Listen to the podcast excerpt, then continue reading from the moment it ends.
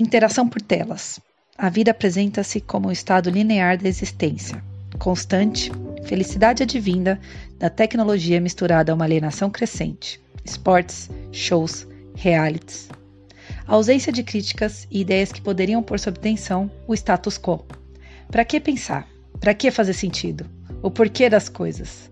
Tudo isso é abafado pelas famílias remotas, amigos virtuais e uma sociedade cada vez mais homogênea. Esse é um breve resumo sobre o livro Fahrenheit 451, mas poderia ser sobre o agora, sobre o hoje. Eu sou Bárbara Flare e esse é o Floripédia.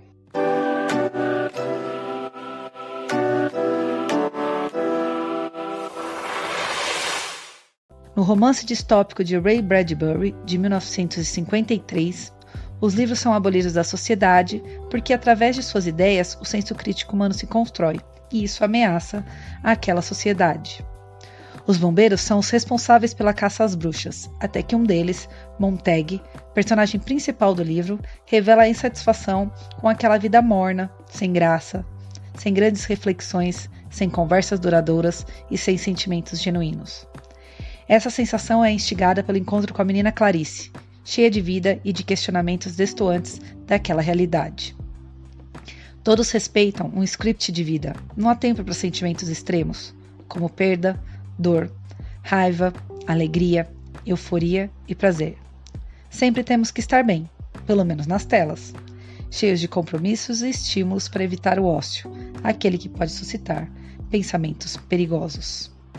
Essa ficção científica futurista, que também foi adaptada para o cinema de uma maneira mais discutível, apresenta uma sociedade que interage por televisores e telões e que proíbe o livro como alegoria ao pensamento. Mas é, na verdade, uma ótima crítica à sociedade atual. Apesar de ter sido feito em 53, a gente pode traçar um paralelo com regimes totalitários, hereditariedades de regimes absolutistas, as relações com as divindades que coordenam as ações de seus fiéis e a permanência de uma burguesia no poder. Poderemos nacionalizar e atualizar essa história, os baderneiros e as fake news.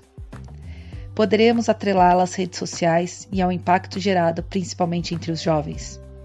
Poderemos acrescentar o aumento nos índices de cirurgias plásticas e harmonizações faciais. Poderemos até mesmo falar do retorno ao voto de papel. Como diz na introdução do livro, feita por Neil Gaiman, às vezes os autores retratam um mundo que ainda não existe, mas às vezes o que eles fazem se parece muito mais com premonições. Eu sou Bárbara Flare e esse foi o Floripédia.